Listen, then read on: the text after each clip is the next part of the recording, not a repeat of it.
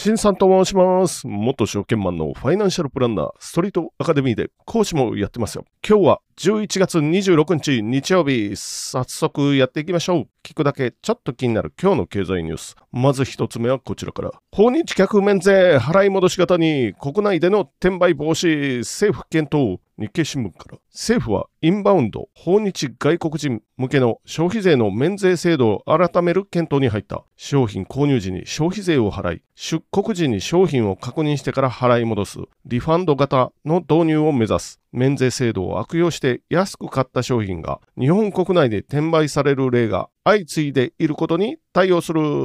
ということで現状は免税店とかありますよね。そこで消費税を払わずに買ってまあブランド品とかも結構売ってると思うんですけれどもそれを日本国内で転売してますよということでこれが横行してますよ。で当然免税店で買ってっていうことで商品が手元になくても出国することが可能ですよみたいなお話でまあこれだけでちょっと利益を得てまあお小遣い程度かなでもまあまあっていうことですけどこれがリファンド型となったら一般的に普通に買いますよ。買ってで購入記録は税関にあってで確認後免税額を還付とこの手続きにしようかなと検討中ということですよね。これはいろいろまあ弊害があってどっちがいいのかなっていうことですよ。この被害額っていうかなまあ被害額でいいか。これ確認するためのまず人員とかシステムがいりますからそれと被害額と比べた時にどちらが有利かっていうこの経済合理性っていうお話になってきますよね。まずはその比較とあと免税ショップとかの利権筋ここまあ基本的にはなくなるっていうことになるのかななくなると思うんですけどまあこことの整合性ですよね。まあ自民党は利権屋ですからねすぐに陳情とまたお金と票ですよ。これにをちらつかせるとすぐなびいていくのであ自民党が利権屋といっても野党の方がひどすぎるんで今もう我々は不幸な状態にはあるんですけれどもこれはでもこの政治のお話はやめときましょう。これは海外ではフランスとかドイツとか韓国シンガポールはもう普通にやってますよっていうことで。僕はねやっぱりいろいろ日本のインフラをもう使ってますから外国の方にもそれ相応の税金は払ってもらいたいと思ってるんでまあ本当に免税のものは最低限度にしてもらいたいなというふうには思いますよね。まあでもこれすらやってなかった。やっと今これ一応やるのが決まったわけじゃなくて検討段階に入った程度のお話ですよ。免税店にはですね今今っていうか非居住者であることの確認。免税要件の説明。購入記録の保存が求められますよ。でアップルかな？アップルが去年の12月もう1年前かな？東京国税局の免税調査を受けて消費税を追徴課税されてますよ。130億ですから国際的なデジタル商品ガジェット系のものは国際転売可能ですから消費税を払わずに例えば iPhone なんかを仕入れて、まあ、仕入れて転売されてしまうと。まあ、Apple の場合は結構ドル円レートに忠実に価格設定がされてると思うんですけれどもその他のもんですよね。日本が異常に異常にっていうとあれか。ちょっと安いものとか国際転売しやすくなるので物は。生鮮食品は無理ですよ。有名超有名なビッグマック指数っていうものがありますけどビッグマックは東京が安くても東京で買ってアメリカとかには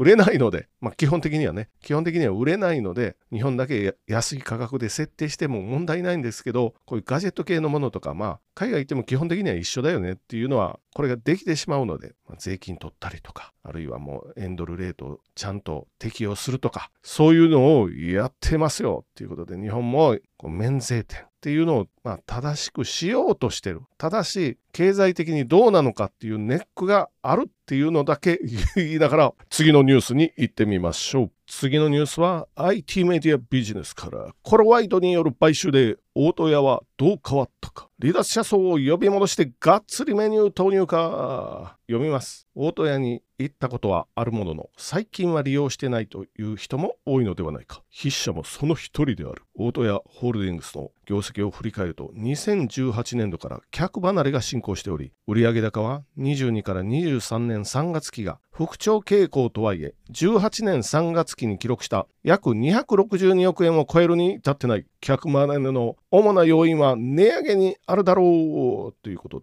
てコロワイド。これはかっぱ寿司とかやってる会社かな？これが創業者の三森氏か。三人森ね。合ってますかね？三森氏が池袋で営んでいた食堂ルーツ。もともとね、大戸屋はそういう形。僕も行ってましたよ、かつて。もう10年ちょっとぐらい前かな。大戸屋っていうと、ガイアの夜明けか、なんかカンブリア宮殿かなんかで、そのその当時ですよ、見たんですけど、野菜を買ってきて、それを店内でも皮を剥くところから始めました。とかっていう触れ込みでしたよ。これをコロワイドになってから、あなってからっていうか、敵対的買収で買収されてるんですけど、香港に行くとね、目立つところにオートやとかってあってね、まあ行ってないですけど、まあ今行ったら結構いい値段してるんじゃないかなと思いますけど、さっきも言ったように、この野菜の皮を剥いて、まあ基本的に店内調理ですよっていうようなお話ですよ。まあ自分的にはそれが良かった。でも、いつの間にか足が遠のいて、やっぱりこの書いてるように、しばらく行ってなかったですよ、自分もね。で、この記事によると、がっつりメニューがなくなったから行かなかった。まあ自分の場合、こうがっつりメニューとか別に興味がないので、興味がないということはないけど、それがメインではなかったので、なんとなくちょっと美味しいなという感じと、やっぱり店内調理、なんかちょっと違うなっていう感じですよね。他の飲食店と比べると。それで言ってたんですけど、あ、もうこの、でもやっぱり10年ぐらい足が遠のいた。この記事によると、720円のランチを廃止した。そういうのがあったんだと、それも知らなかったんですけれども、これが20年に、2020年ですよ。飲食大手のコロワイドが敵対的買収を実施ということで、これが成功したわけですよ。で、このコロワイドを見てると、まあ、買収買収で来てるみたいですよね。これ、かっぱ寿司も買収したんかなあと、やってるお店としては、ステーキミヤ。あとは、牛角かな焼肉のね。これはあるところとないところと、まあ、都会の人はあるでしょうけど、田舎だと そんなにないかもしれないですけど、で、大戸屋がセントラルキッチン方式でやるっていうことで、ボリュームを復活させると戻るんかな ?30 代、40代の男性が去ってしまって、大戸屋のお客さん、常連から去ってしまって、それを戻したいがために、がっつり系も行きますよ。でもセントラルキッチンでやりますよ。まあこれはやってみないとわからないですよね。経営判断なので。まあ自分のイメージは、大戸屋はそこそこ安くてそこそこ美味しい。で、セントラルキッチンじゃなかったので、なんかちょっと違うぞっていう、そんな感じでした。まあ、大戸屋さんなりね、まあ、いろいろ選択肢があった方が我々としても楽しいので、ぜひ、大戸屋さん頑張ってくださいねと思いながら次のニュースに行ってみましょう。最後のニュースは日経新聞から、死亡医療保障見直し。特集的なやつかな。ちょっと読んでみましょうか。シニア世代はどのくらい保険をかけているのか。医療保障などを含む生命保険料の1ヶ月の平均額を生命保険文化センターの生命保険に関する全国実態調査から計算すると、世帯主が60歳以上の世帯では約3万円を払っている。59歳以下の世帯約3万1000円とあまり変わらない。保証内容は世代で違いがある。世帯主の死亡保険金は59歳以下が平均で約1800万円なのに対し、60歳以上は800万円強と少ないということで、3万も払ってますか？っていうことでね。これは生命保険文化センターの調べなんで、生命保険文化セン、生命保険文化センターっていうのは、まあ、業界団体の、まあ、なんていうかな、シンクタンクというと大げさか。なんか、そういう業界団体の機関なので、まあ、ちょっと割り引いた方がいいかもしれないんですけど、でも、現役世代で3万1000円ということは37万円払ってますよ、年間ね。高齢者の人も3万円ぐらい払ってますよっていうお話ですよ。まあ基本的にはね、まあ、現役世代の子供が小さくて、万が一あった時に立ち行かなくなるっていう以外は、民間の生命保険はいらないと思ってる方なので、自分はねあ。もちろん保険代理店も自分でやってたこともありますから、保険の重要性っていうのはちょっと認識してるつもりですけど、それにしても払いすぎですよ。60歳過ぎて子供ももう独立したのに3万円はかけすぎ。保険っているの？いるんじゃないの？って言われると、まあ普通はね、ほとんどいらないんで、いらないでしょ。3万円払って、まあ仮に年36万としましょうか。あ、計算しやすいんで40万としておきましょうか。40万で30年払ったら1200万ですよ。これ1200万円払っていくら給付受けましたかっていうお話ですよ。50万円ぐらいしか受けてないっていう人が圧倒的に多いんで、ちょ、ちょろっと入院して手術して、まあ2回か3回ぐらい50万。1200万で50万ならこれ資金効率悪すぎですから。でも安心を買ってもらっ、あ、買っているとかってなったらまあそれはそうですけどねっていう、もう最低限のまず保険の営業の人も詳しくは説明してくれないんですけど子供が小さかったらまずは遺族年金がありますよねっていうお話ですよ。もし万が一自分が亡くなってしまったら子供が18歳になるまで下の子ですよ。18歳になった最初の3月っていうまあ要は高校卒業まではまあ150万ぐらい毎年出ますよ。子供がじゃあ不幸にも小さかって3歳であと15年ありますよっていうお話。これでもう2000万以上のお金が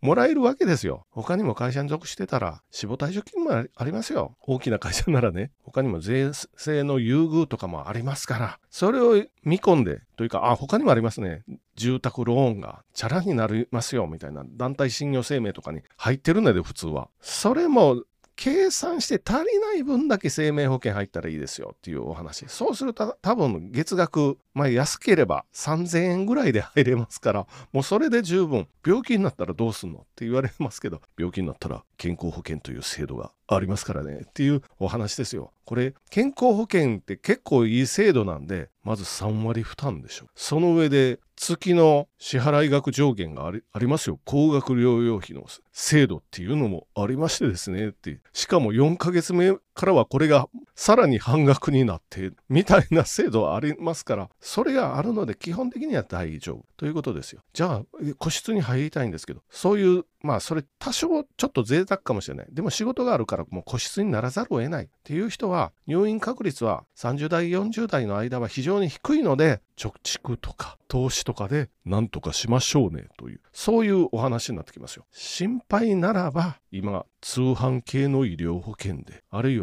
格安系の会社が出てて、まあ、30代40代なら1000円前後ぐらいで最低限の保証。買えますから、そういうところでいいですよ。とすると死亡保障3000円。まあ4000円しときましょうか。4000円。入院保障1000円。5000円でできますよ。っていうお話。まあ夫婦でね、年間10万円以上はちょっと払いすぎかないうふうに生命保険料ですよ掛け金年10万円以上夫婦合わせてですけどねこれ払いすぎかなと思いながらもこの生命保険まあ昔はねあれは戦争未亡人のための失業対策だったんですよ。失業対策というまあ就業対策ですよ。これがもう大々的に発展してっていう形ですから。生命保険よく考えて入ってくださいね。もう1000万円以上払うようなことになるかもしれないないのでね、この1000万円を他のものに振り向けたら、